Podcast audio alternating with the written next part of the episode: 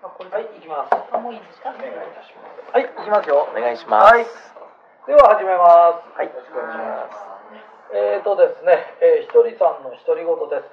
えーと、悟りは常に却下にあり、足の下ですね、にありって話です。で、比較的私はこのところこの話が好きです。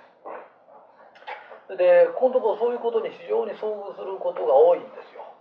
で、何ですかって、なん悟りは常に足の下にあるんだよ。で足の下というのは何ですか？って言った時自分が歩いてきた道のり、子供の時から。人生。そこに常に悟りっていうのがある。例えば自分が失敗したこと、えー思わず人に意地悪言っちゃったこと。それから人を騙すようなやつが出てきた。ね。それから自分の親だとか兄弟だとか自分の生きてきた過程を振り返ってみたら反省点がいっぱいあったりとかそういうものが全部あるはずで自分が経験してるんだからすごくよくわかる。でそのことを忘れちゃってねインドの方まで修行行ってるやつがいるけどどこの世界に自分のやってきたことを忘れて悟りというのをもらえるかなんかだと思ってることがおかしいんだよ悟りっていうのは自分の歩いてきてその時出会った人のことやなんかを見たら分かるようになってるそれを飛び越えてヒマラヤ行きましただとかチベット行きましただとか言ってるけどそれはチベットのやつがそこで悟りを開くんだよ。ね。で日本に生まれた人間が日本で悟り開かないでどうすんだっけ？ね、そのことをしっかり覚えなきゃいけない不思議な運命に操られた天父さんみたいに見るんだよ。だけど普通の人はそうじゃないの。自分の歩いてきた足取りの中に必ず悟りがある、ね、だ仕事だってそうなの。自分のしてきた仕事をしっかり研究してみれば仕事の悟りは開ける。それをはるか遠くに悟りというものがあると思ってるそういう人間は悟った気になってるの。でインドに行くことが悟りだとかあのなんかねあたかもなんつうの。自分はインドまで行ってっからあんたらとは違うのよという昔絵描きがねパリかなんか行って絵描いてくるあんたらとは違うのよとか人をねそういうことであんたらと違うってそういうことで差をつけようということ自体が悟りから遠いんだよ考え方が悟りから遠いんだよ。だからそんなやつがインド行こうがチベット行こうが悟れるわけがないそれよりてめえのやってきたこと反省しろって。そこにしか悟りの道なんかないいつも足元見てりゃいい。周り見てもダメなんだよ、ね、で人の経験いくら聞いたってあんた悟れないよあんたが経験したことの中からしか悟れないんだよ。だって人のやったこといくら聞いたって分かんないね、カツ丼食ったって自分が食ったカツ丼の中から味でも何でも研究するんだよ。どこでうまいもんがありましたっていくら聞いてたってうまいもんの話山ほど聞いたって食ったことのないものは分からない。わかるかい？だから常に悟りは常に却下にあります、ね、だからそのことを忘れてインド行ってますとかアフリカ行ってますそんなのに感心しちゃダメ。ね？空の下なんかないの。山の上にもない。あんたが過ごしてきた人生の中に失敗したこと出会ったこと嫌なやつに会ったことをそしたら嫌なやつに会ったなら嫌なことはしない。意地悪に会ったやつは意地悪しない。ね？優しい人見たら素晴らしいなと思ったらそういうのを真似する。ね？詐欺師に会ったらこういうやつが詐欺師なんだと思い。いじめるやつ見たらこういうやつがいじめるんだと思い。悟ってくんだよ。だ常に自分の足跡を振り返ってみなって。そこに反省点が全部神様がくれる。そのことを忘れちゃってるようなやつっていうのは、へえ、来てわけのわかんないこと言ってんの。あんなもんが悟りだなんだ口にすること自体が呪わしいですよ、俺に言わせると。頭いきますよ。で、そういうやつって大概わけのわかんない人に迷惑かけてる。で汚いの。本当だよ。不潔ったらしくてさ、汚くてね。で、わけのわかんない能書きばっかり言ってて、二二言目にインドまで行って修行してるとか。インド行く前に風呂行けって、えー、一応これで終わります。はい追伸ですよ今の話の。あのね神様がそこに生まれてそこにいなさいってことはそこが一番悟りやすいでそこで悟れねえようなやつはどこ行っても悟れない。で一番悟りやすい場所がある。そこに生んでくれてる。だから日本に生まれた人は日本が一番悟りやすい。でインドに生まれた人はインドが一番悟りやすい。チベットに生まれた人はチベットが一番悟りやすい。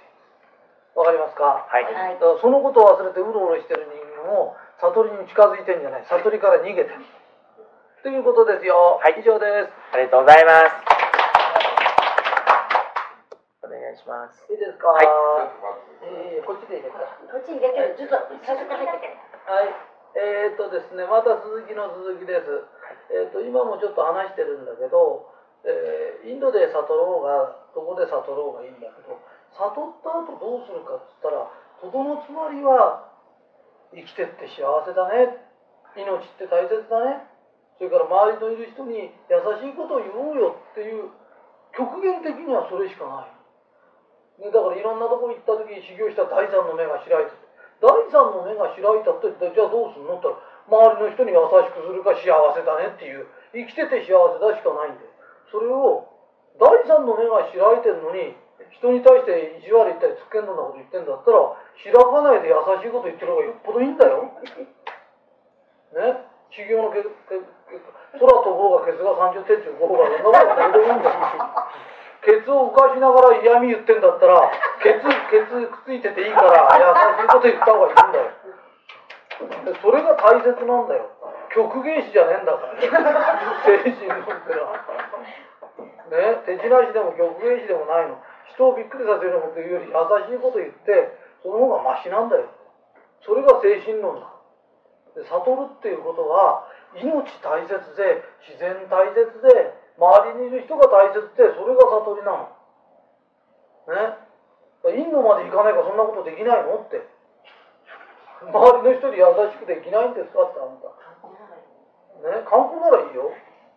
ねだから極限的に最後にはそれしかないの。生きてて幸せ。お俺の命も大切あなたも大切。みんなで明るい笑顔の笑顔の話しようよ。ね。怒った顔してて悟りなんてとんでもないよ。っていうことですよ、えーまた追伸が出たら喋りますでははい。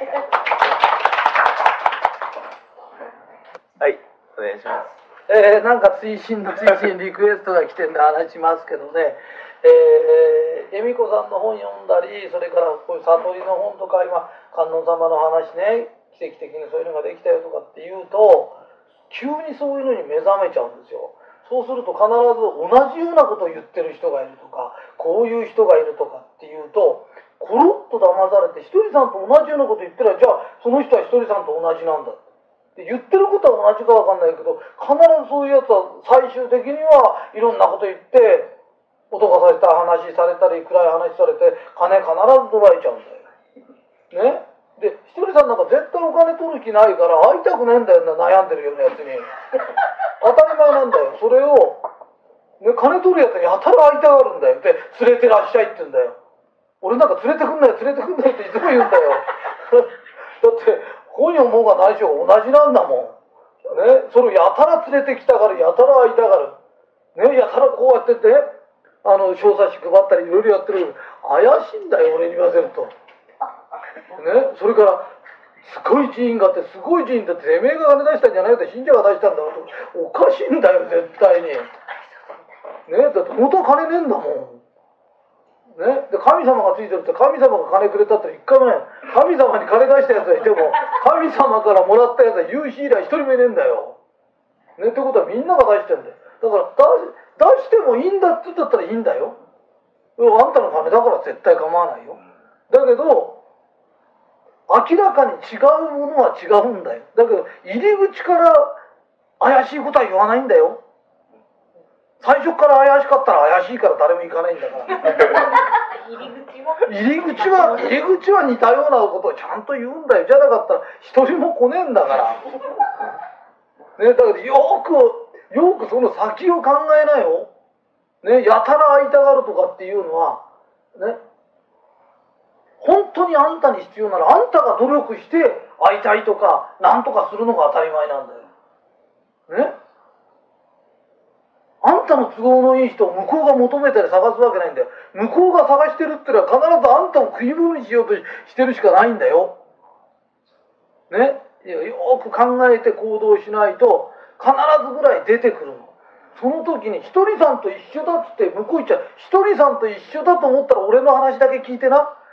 何もひとりさんと一緒のとこ行って金取られることはねえんだから。それだったらひとりさんの方がゆっくり読んでりゃいいの。で人に言われたらけなしちゃダメだよ。あ素晴らしいですね。でも私はひとりさんを信じてるからって。ね？ってそうやって言えばいいの。であなたはそっち信じてるでしょ？私はこれ信じてるんですよ。ハッピーですよって言えばそれでいいの。それをいちいち喧嘩なんかすることないんだよ。だけどはっきり私はひとりさん信じてんですよハッピーですからねってでこのことをちゃんと言えないとダメだよっていうことだよ。分かったね。はい。